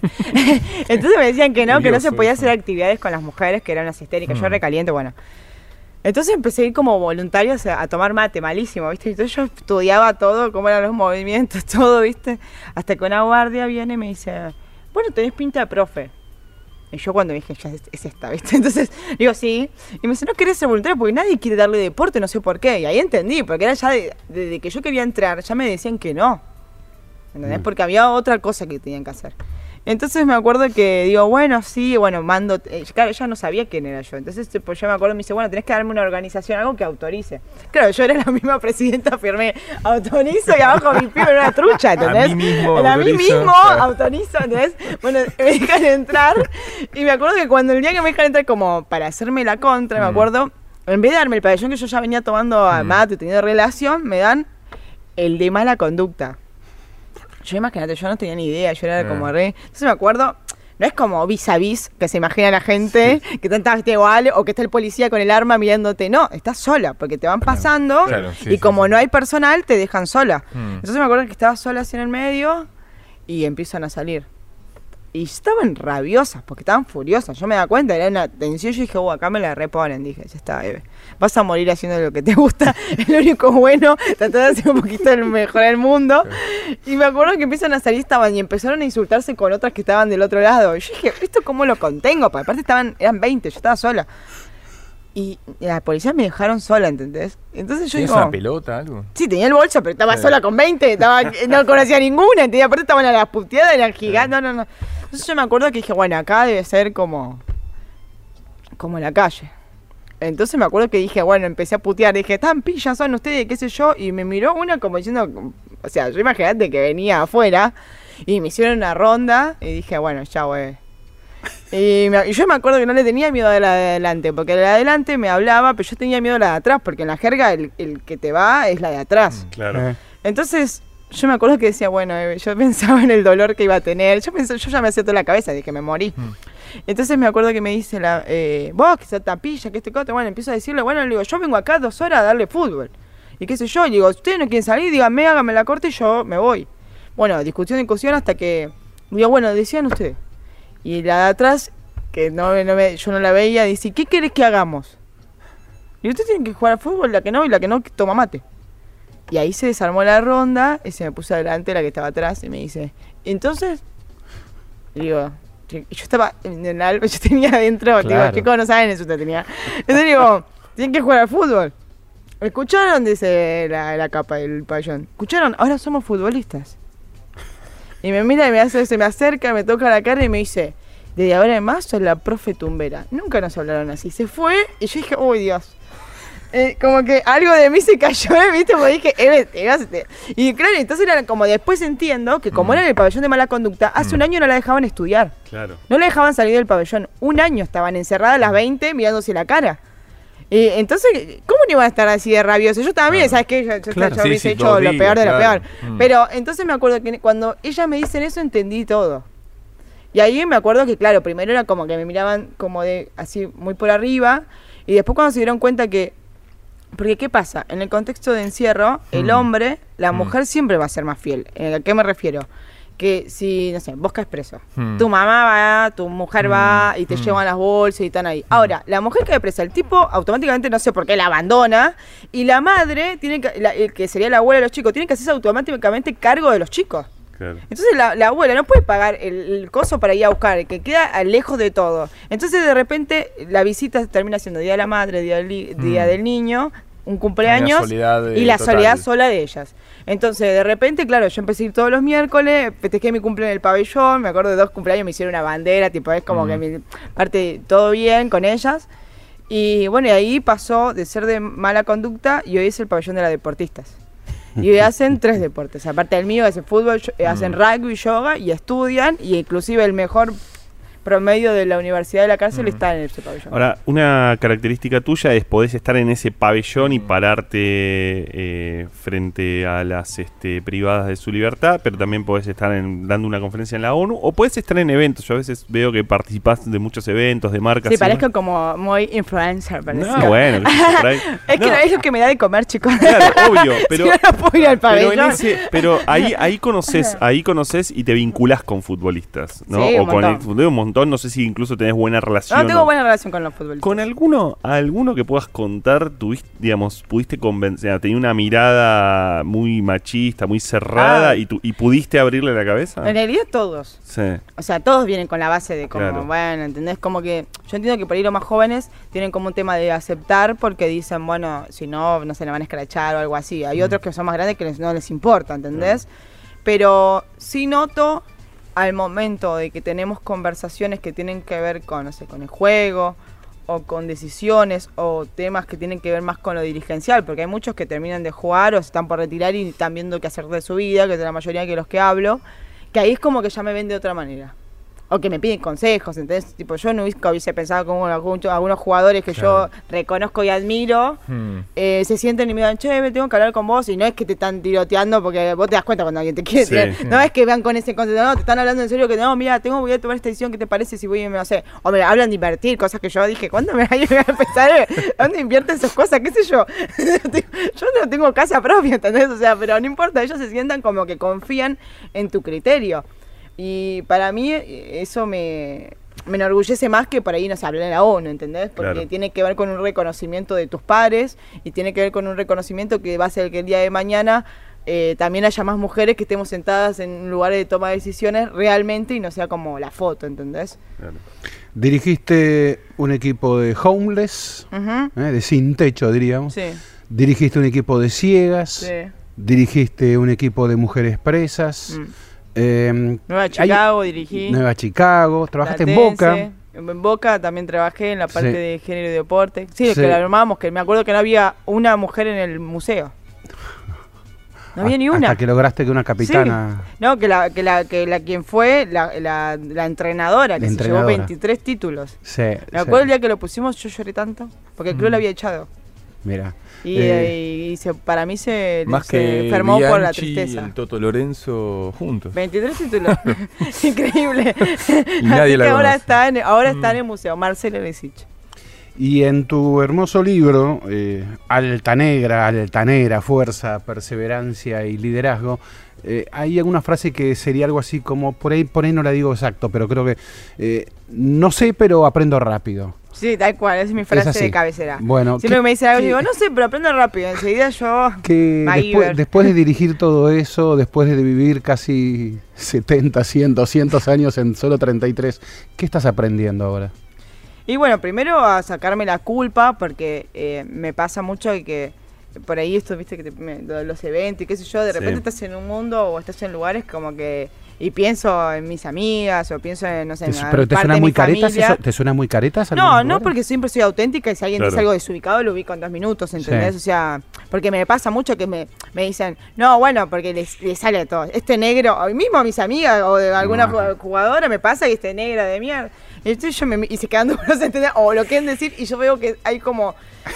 Y tiran cualquier cu- palabra para no decirlo, ¿entendés? Entonces Claro. como que yo inconscientemente parada ya como estoy educando a la gente, ¿viste? No digas esa palabra, ¿entendés? Eh, pero es re, es- eh, o sea, me- la culpa me pasa, eh, o disfrutar, porque, o poder, eh, no sé, proyectar a veces en mí, porque a veces tipo me pasa de generar cosas y estoy pensando, bueno, esto me va a servir, bueno, y puedo hacer tal cosa o ayudar a tal lado, ¿entendés? O sea, me pasa hasta con el libro, ¿entendés? Yo ahora voy a recorrer, no sé, el interior. Y en vez de pensar, bueno, puedo ganar conmigo para algo, porque encima ustedes saben, ustedes que todos escriben, no ganas nada con los libros.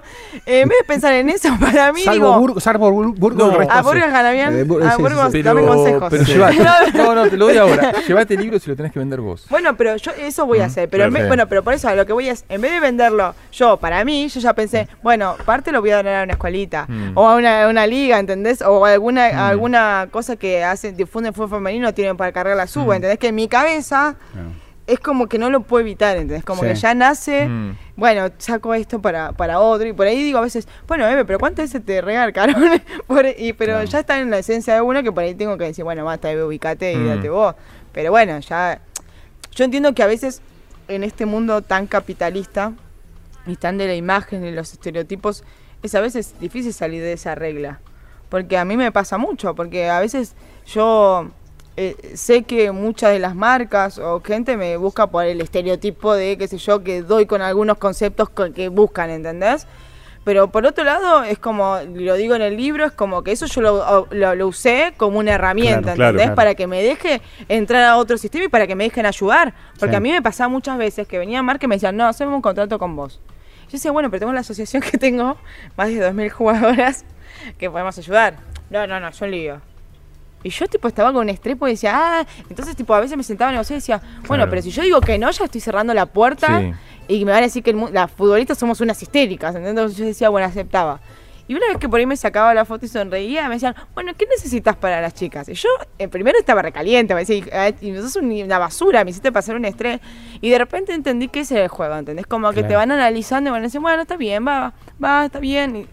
Y, y bueno, y eso, y, y hasta que te das cuenta de eso, es Mm. difícil, porque primero renegás. Mm. Después ya te das cuenta, bueno, es parte de este sistema que es perverso, sí, pero yo creo que si uno sabe utilizar esos recursos estratégicamente para ayudar a, a- a quienes realmente lo, lo- lo necesitan, sirve, ¿entendés? Hay que saber jugar. Y eh, tal cual.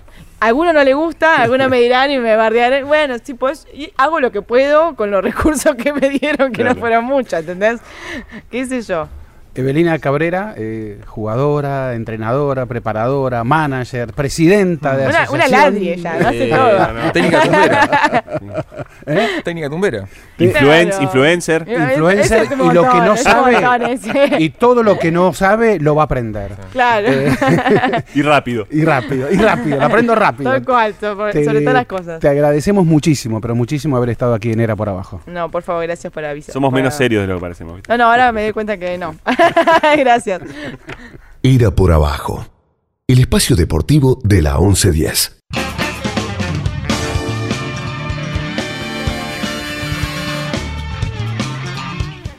Y retomamos en Era por Abajo y retomamos con una entrevista. Eh, estamos comunicados con Laura Martinel. Laura Martinel es entrenadora de la Selección Nacional de Judo y es entrenadora además de Paula de Peque Pareto, nuestra judoka campeona olímpica.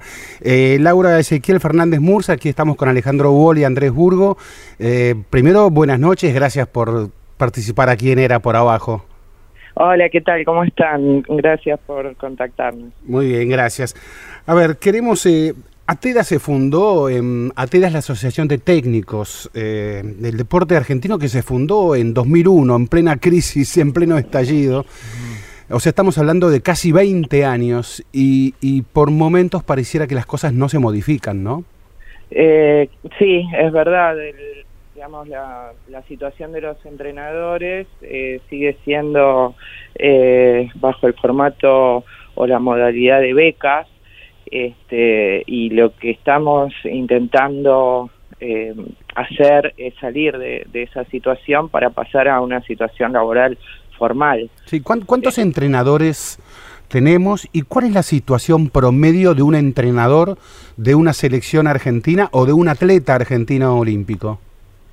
Mira, eh, somos unos 300, 400 entrenadores, este, eh, becarios, eh, tanto de, secretaría como de NARD, este, y bueno, y están jerarquizados según los resultados que tengan los atletas, los que están en- entrenando en, en ese momento, ¿no? Este, pero, pero lo cierto es que eh, el problema radica en que no tenemos eh, ningún tipo de, de beneficios. eh, o sea, cuando uno... De, hay, hay entrenadores que están desde el año 92 entrenando y, otros también más antiguos, pero eh, que, nunca, o sea, han tenido aportes. O sea, es, es una situación también grave y a futuro eh, está, pasa lo mismo. O sea, eh, yo estoy hace ocho años y, tampoco tengo aportes por, por ser entrenadora, ¿no? Y es un laburo realmente es muy intenso, es full time. Los entrenadores de seleccionados nacionales tienen un promedio de, de 180 días fuera este, de sus casas. O sea, hay, hay un... eh, Realmente es, es imposible tener otro trabajo. Hay Claro, otros ¿Puedo saber que- un, un salario medio de un entrenador argentino? Y están más o menos, ay, es muy variable, eh, porque según las categorías, pero, eh, qué sé yo, por ejemplo, los de un DTN de, de la, para los YOG, por ejemplo. Sí, los Juegos Olímpicos de este, juveniles. claro, los juveniles está en 26 mil pesos. Eh, y, y por el ENAR tienen algo más, ponele, o sea, tre- 35 más o menos, este, llegarán y ese y eso no es, o sea, y eso es un DTN, ¿no? Laura, ¿cómo estás? Eh, a ver, eh, con, siempre cuando se habla del financiamiento, del dinero, del deporte y demás, se piensa en los atletas eh, y las atletas. Tienen la visibilidad desde ya, ustedes trabajan como detrás de, de todos ellos. Eh, ¿Han tenido o pueden tener charlas con ellos también como para que les expresen eh, su solidaridad, su apoyo, que visibilicen eh, la situación que ustedes atraviesan? Sí, mira, es algo, o sea, los atletas también tienen tienen su problemática, pero en realidad nosotros no queremos mucho, o sea, usar a nuestros atletas para Mm.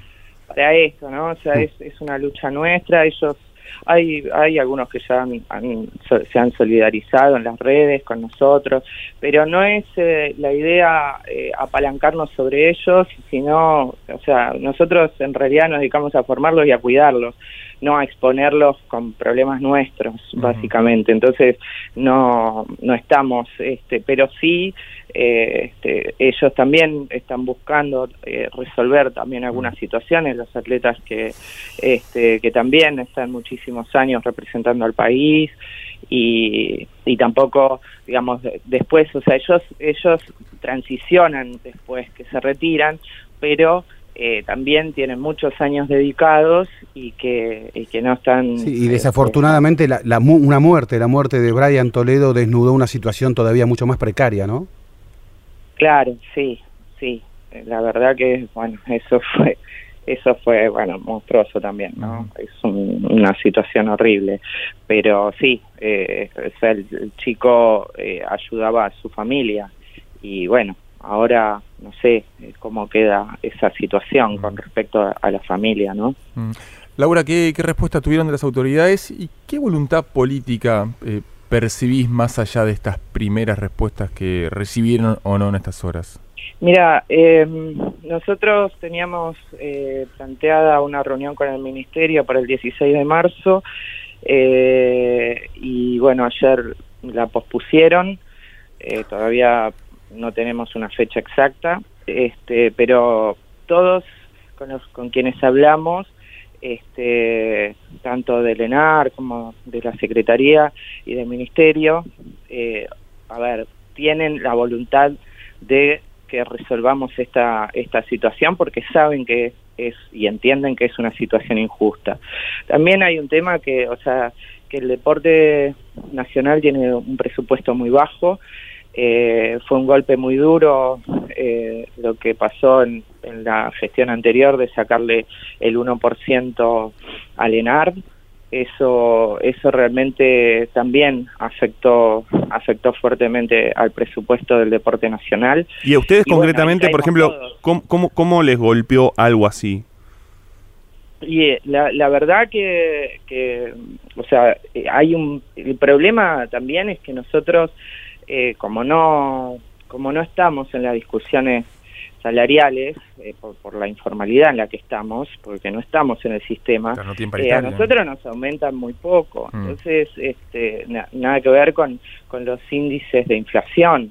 Eh, así que el valor de nuestras de nuestras becas realmente bajó considerablemente y, y bueno esa es una de las cosas que también eh, queremos, ¿no? Pero creo que hay que plantearse también la, la parte presupuestaria, ¿no? Para el deporte argentino. Estamos a, cuatro meses de los, unos Juegos Olímpicos, los de Tokio, que, que- que- que encima eh, aparecen complicados con todo, con todo el virus, con el tema del, del coronavirus. Sí. Eh, vos entrenas a Paula Pareto.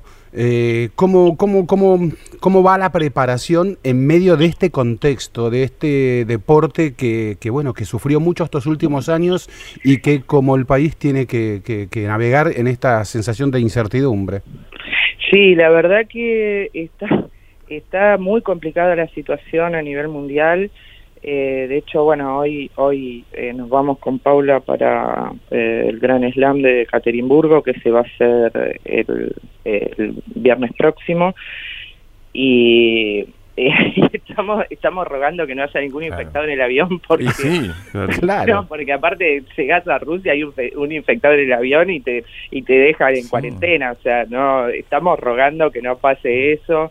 Eh, por suerte salir de acá creo que tiene un grado de riesgo muy bajo, pero bueno, eh, aterrizamos en Holanda y de ahí hacemos este vamos a Moscú, así nos tenemos que tomar para llegar a, a Ekaterimburgo eh, tres aviones, este, así que eh, tenemos algún riesguito ahí que estamos estamos este, su- sufriendo para esperando que no que no pase nada. También ha habido casos de, de- atletas y entrenadores arriba de- del avión que se suspendieron el evento cuando ya estaban volando o sea pa- pa- está pasando y está muy caótica la situación Sí. este y bueno pero el COI confirmó los los, los juegos Sí, sí, vos que- fuiste atleta, vos participaste en Barcelona 92 también como judoka.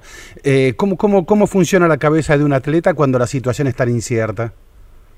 Mira, el, el atleta eh, trata de siempre de, de liberar eh, la- las cuestiones problemáticas y, y, y, y enfocarse en donde tiene que enfocarse, ¿no? Eso es eso es algo eh, y sobre todo, por ejemplo, un atleta como Paula que, que realmente tiene una, una, una mentalidad, una este, una cabeza súper fuerte, es una de sus de sus plus.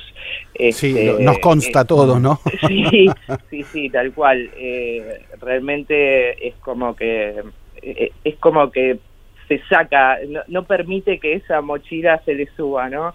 Este, así que es, es enfocarse y bueno, y, si aparece un problema, este, se resuelve o se ve la manera y siempre hay solución para, para todos los problemas, así que eh, de hecho ella viene de una, de una cirugía este, que, que la tuvo parada unos cuantos meses este, y bueno, y está, retomó sus, sus entrenamientos eh, con, con mucha fuerza, con mucha garra.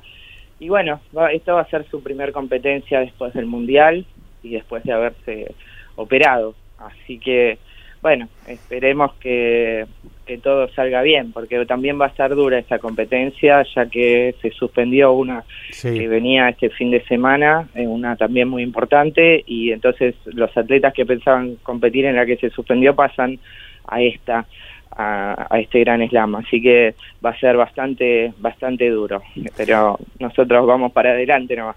Eh, Laura Martinel, entrenadora de la Selección Nacional de Judo, entrenadora personal también de Paula Pareto. Eh, muchísimas gracias por la charla y muchi- eh, suerte con Paula, en, que los juegos puedan concretarse bien y mucha suerte con el trabajo de la Asociación de Técnicos Deportivos Argentinos, ATEDA, que está luchando para que eh, se los reconozca como trabajadores también. Así es, eh, te agradezco mucho la nota, gracias por la difusión, necesitamos este, la ayuda de ustedes para, para poder luchar y pelearla en esto que creemos que es reparar una situación injusta, ¿no? Históricamente injusta. Muchísimas gracias. ¿eh? Gracias, chao. Hasta luego, Laura. Era por abajo. Historias y leyendas del deporte en la 1110.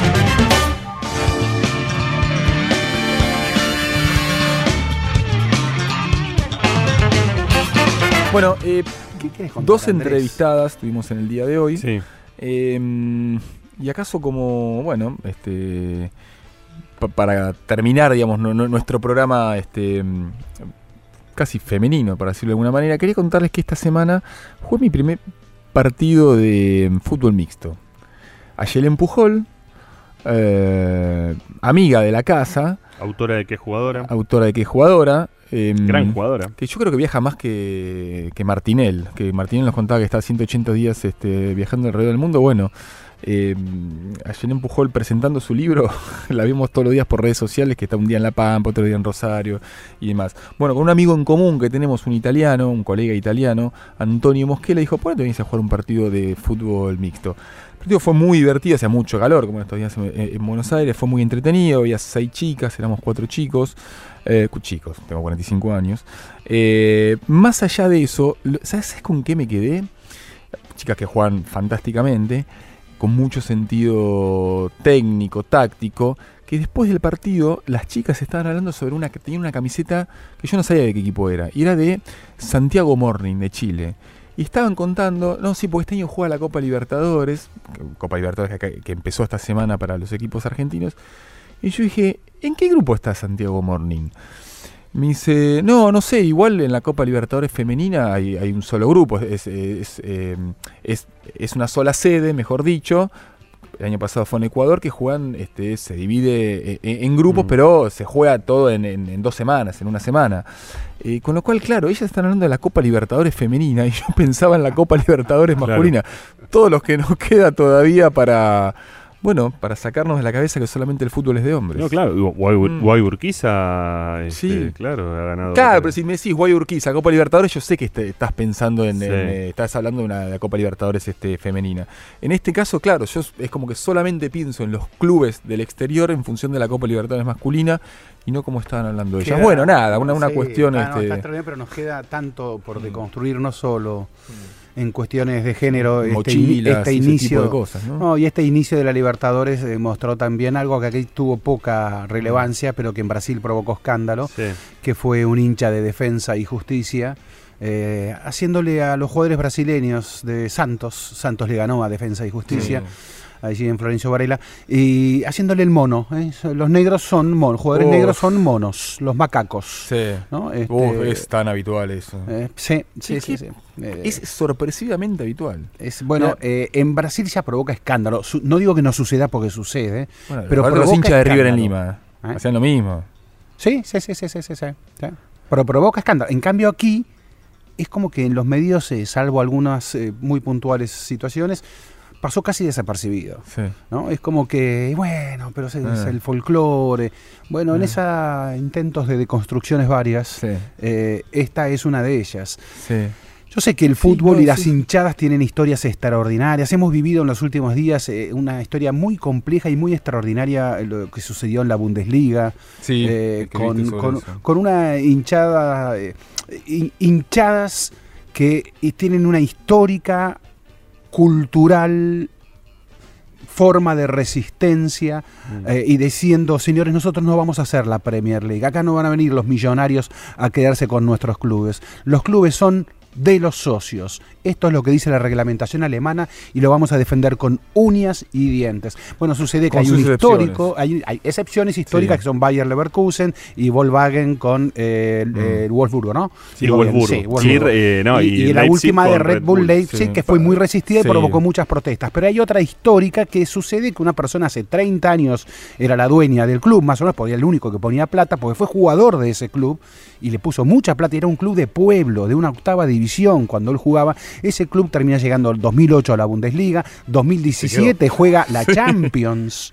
¿Eh? Ese club se llama Hoffenheim, el millonario se llama Dietmar Hopp, eh, es una de las principales fortunas de Alemania y bueno, y, y como las hinchadas resisten esas presencias de millonarios que compran clubes y se quedan con clubes, por más históricos que sean esos millonarios, eh, la, la federación rompió un acuerdo, eh, dijo no habrá más sanciones colectivas, rompió el acuerdo y sancionó, y entonces ¿qué se logró? Sancionar a Borussia Dortmund, que Mm. su hinchada es una de las más combativas, y que logró que casi todas las hinchadas alemanas se unieran y empezaran todas a insultarlo a Dietmar Hopp.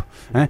Eh, eh, insultarlo cuando digo insultarlos, hijo de puta. A, Dietmar Hopp. Entonces el insulto, más una imagen de Dietmar Hopp apuntado, aparece en todas las tribunas. Mm. Dietmar Hopp, ya de 79 años, dice, yo tengo derecho a ir a la cancha como cualquiera. Eh, ¿Saben qué? Y no lo tolero esto. Entonces empezó a iniciar demandas, estas demandas provocaron sanciones, y ahora son todas las hinchadas, y esto fue lo que vimos el último fin de semana, cuando la- el partido de Bayern Múnich-Hoffenheim se habían preparado. El, vamos, ah, tenemos un protocolo antirracismo, pero en realidad nunca lo habíamos aplicado, pero insultaron a 20.000 jugadores negros en las canchas.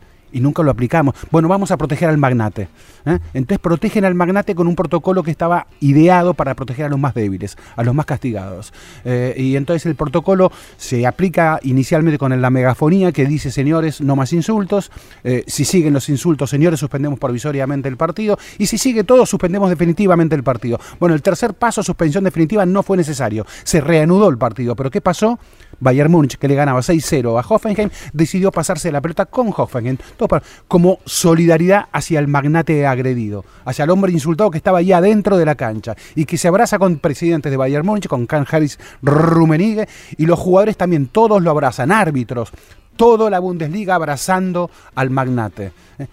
Lástima que no haya sucedido antes con jugadores negros. Es más, dos semanas antes había sido expul- expulsado un jugador negro insultado y que reaccionó por el insulto. Dos semanas antes, todo un equipo que ganaba 2-0 y abandonó la cancha cansado de insultos, fue sancionado, le quitaron los puntos, ganaba 2-0, esperaron que faltaran solo 2-3 minutos para decir, ¿saben qué? Vamos a demostrar que no abandonamos por, por temor al resultado, abandonamos porque no queremos que nos insulten más. ¿Qué hicieron? Le quitaron los puntos. Entonces, ¿por qué sanciones a los que son más débiles eh, y protección, reglamento, protocolo exigente del reglamento? Que no insulten a nadie. eh? Pero esa, esa hinchada cuyos cantos atacaron a xenófobos, a racistas, ¿eh? A todos aquellos, ultraderecha, ¿eh? a todos aquellos que atacan a minorías, ahora esa hinchada es denostada. Los vamos a echar de los estadios, dijo Karl-Heinz Rummenigge y las autoridades de la Federación de Fútbol Alemana. ¿Saben qué hicieron ahora ante las hinchadas? Que hicieron, en el- se jugó Copa de Liga en Alemania en este eh, miércoles, martes y miércoles. ¿Y saben qué hicieron ahora? ¿Eh? Los insultos ahora son a, a la Federación. Ah, está bien, no le insultamos más a Dietmar Hopp.